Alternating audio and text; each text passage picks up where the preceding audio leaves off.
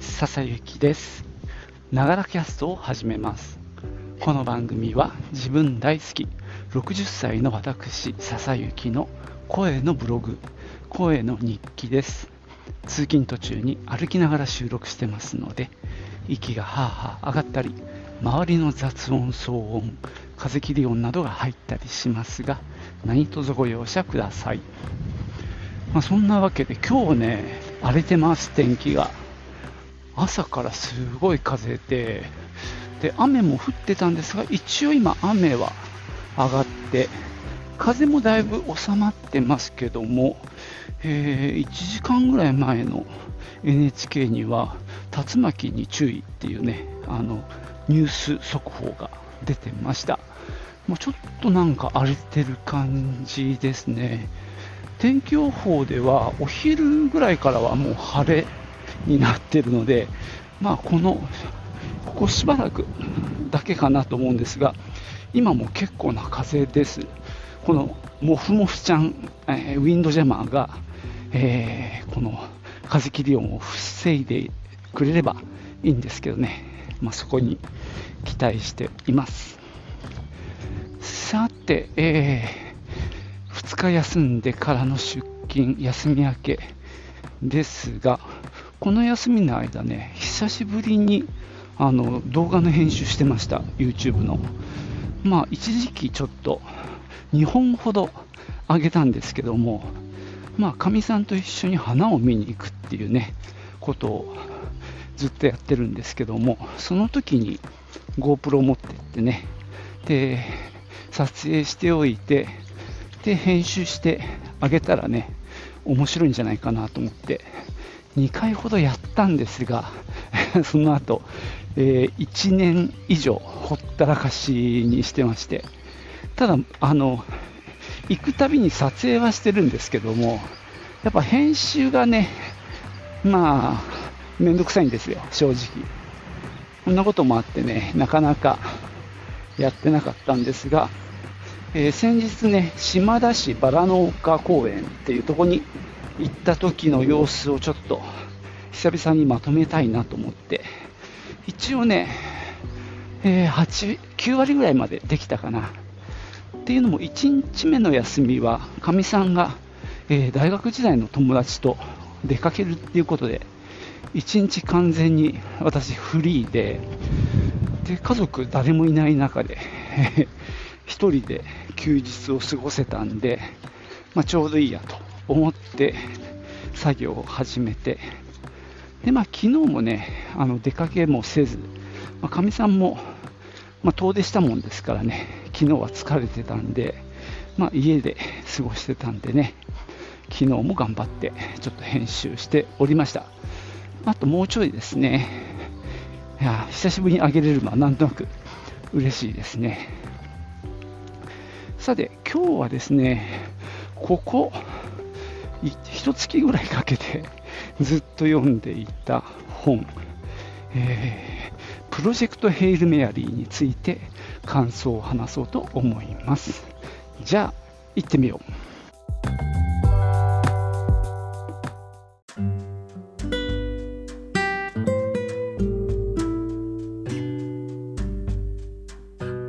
この本、プロジェクトヘイルメアリーっていうのは、おそらく2年ほど前に出た本で、当時多分かなり話題になった本だと思います。まあ、これ、早川書房から出ている SF なんですけども、なんで読む気になったかっていうとですね、これはいくつかのポッドキャストでその話がね、出てきたんですよ。一番大きかったのは、ゆる言語学ラジオですね。あの中で構ネタバレに近いギリギリのところで紹介していて、まあ、かなり面白いよと熱弁してたんですよね。で、また別のポッドキャストでもやっぱりこの本に、えー、触れるっていうのがあって、どうだろう。やっぱ3、4回は聞いたかな、この本の話を。で、そこまでおもろいんだったらやっぱ読んでみるかと。思って読んでみたってわけですね。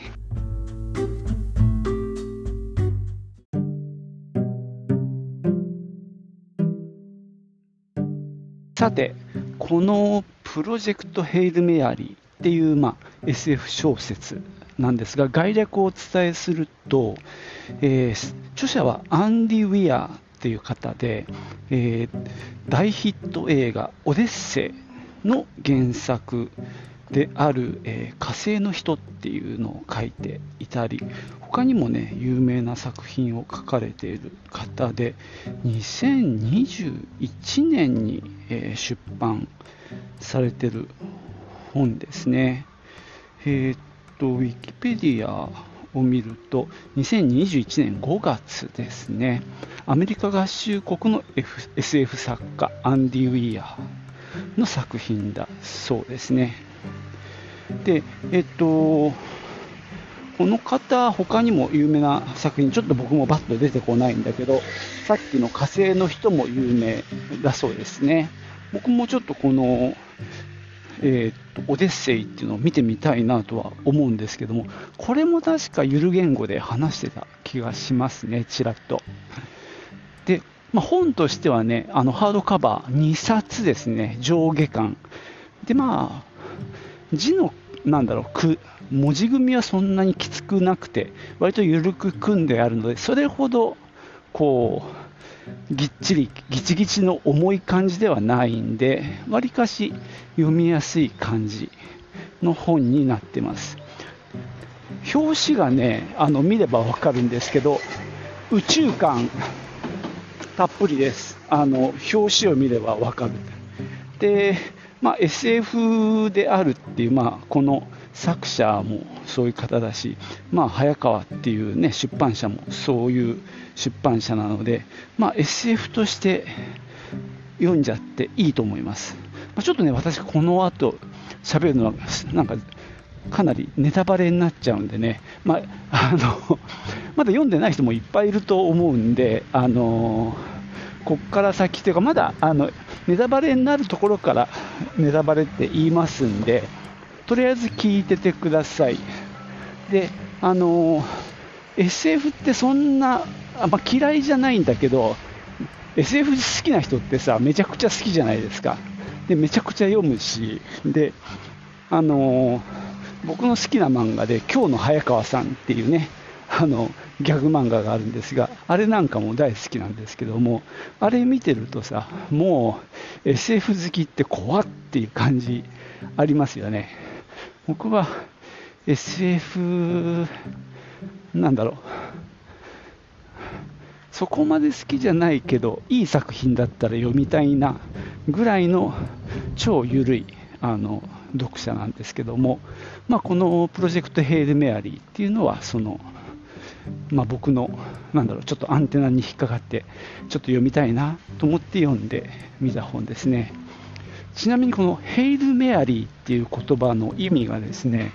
えー、っとねラテン語かな？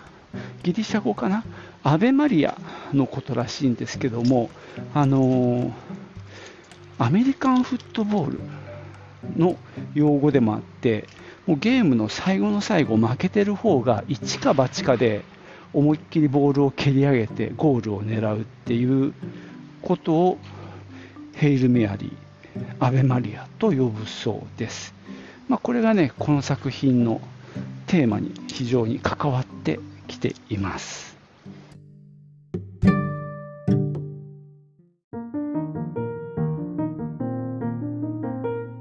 さて、えー、ここからはネタバレありで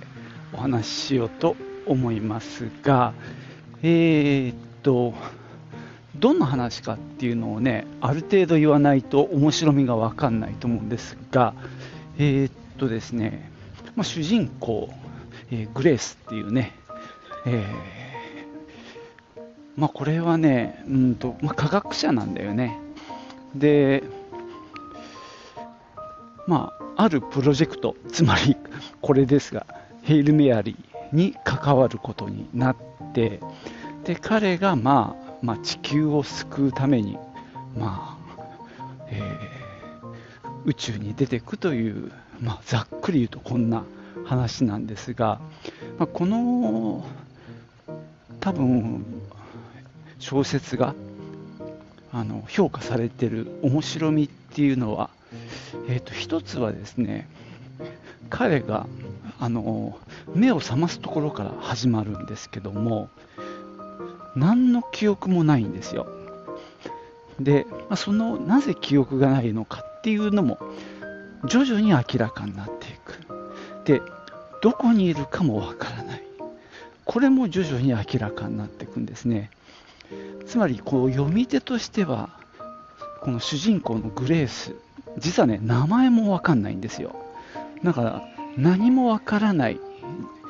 ところから彼は目覚めてでちょっとずつこう記憶を取り戻しつつも自分の使命っていうものに気がついていく。その進み方がちょうどなんだろう読者がだからそれを一緒に体験していくっていうところが、まあ、この小説の面白みなんですよね。これをなんだろう時系列順に並べてったらただのまあなんだろう、えー、こう主人公が、えー、地球を救うために、えー、ある宇宙の方へ飛んでって、え地球を救う方法を見つけるっていう、まあ、シンプルな物語になっちゃうんですがそれをねこう逆転させて彼が記憶を失ってしまうで、えー、突然目覚めた、まあ、突然なのかどうかちょっとこれは謎なんですけども、まあ、目覚めるように設定されてたと思うんですけどね。その目を覚め目が覚めた今から始まるっていうところがこの物語の構成の面白さですよね。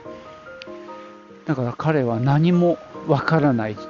でも徐々に分かっていくっていうところが非常に面白くて、まあ、これはねゆる言語学で、あのー、堀本さんが言ってたんだけど何もわからないんだけど科学的な知識みたいなものはあの相変わらず持ってるんですよ。でいろいろ試行錯誤した結果あの今ここがどこかっていうところを科学的にあの立証していくわけね。で体もじゅあのまだあの、まあ、長い、えー、冬眠状態にいるっていう設定なのね。でその長い冬眠から目覚めてで記憶もはっきりしない中で科学的なアプローチをして徐々に徐々にその自分の今どこにいるのかっていうことをこう突き詰めていく。で時間の経過とともにちょっとずつ多分夢を見るみたいな感じなのかな。記憶を少しずつ取り戻していくっていうねこの構成が多分受けたんじゃないかなって俺自身も面白いなと思いました。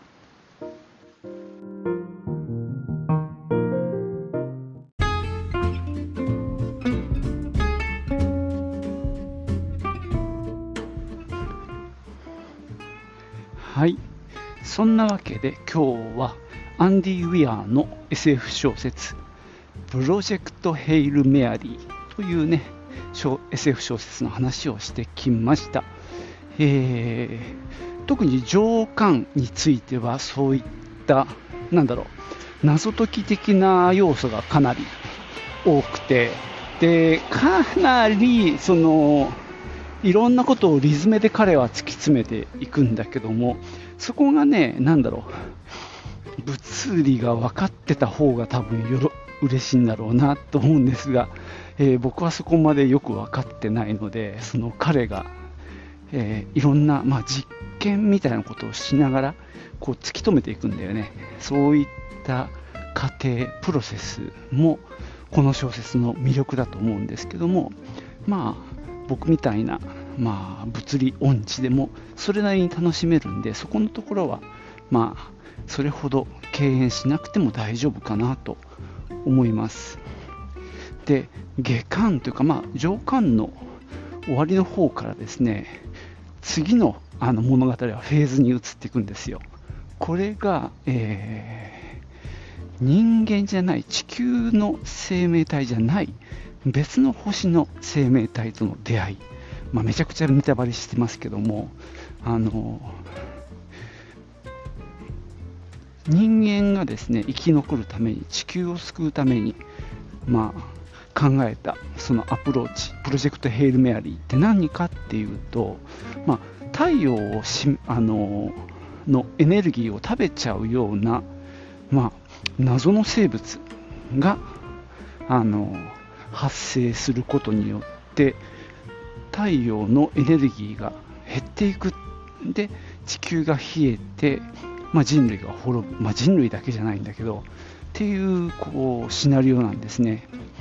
でそれが調べると他の星でも他の恒星太陽以外の、まあ、恒星でも起こってるっていうことが分かるんですね。ただその中でその影響を受けてない、まあ、太陽、まあ、他の 太陽ですけどもが見つかったんですよ。なのでそこに行けばその影響を受けてない理由がわかるんじゃないかそれを見つけ出してこの太陽系我々の太陽系にそれをその秘密のやり方を適用すれば我々の太陽も救えるんじゃないかっていうことで、まあ、どえらい遠いところへ飛んでいくんですね。で実はあの同じような宇宙船というか同じようなっていうか他にも宇宙船がいるっていうことが分かるんですよ。それがね別の星からやってきたあの生物なんですね。彼らも同じように、えー、困っていてで宇宙船を作ってその、えー、影響を受けてない太陽の方へやってきたっていうことでそこで2つの星の生物が出会う。でそこからはその物語が、まあ、急展開というかそこから結構なんか別の展開になっていくんですよね。でその2人と言っていいのか分かんないんだけどその人間ともう一つの生き物のやり取りどうやってねコミュニケーションを図るのか彼らはそもそもどういうふうに意思の疎通をするのかみたいなところが割とリアルにあの描かれていてそこがこの小説のもう一つの面白みですね。ね、音声でコミュニケーションを取るのかみたいなとこから始まるわけですよ。非常にここがね、あの、なんだろう、宇宙人と出会う人間の、まあ、科学的なアプローチが、ここで、あの、まあ、一つの例を見ることができます。はい。そんなわけでね、ネタバレ結構しちゃいましたが、プロジェクトヘイル・メアリー、えー、興味を持った方はぜひ読んでみてはいかがでしょうか。今日はここまでです。じゃあまたね。チュース。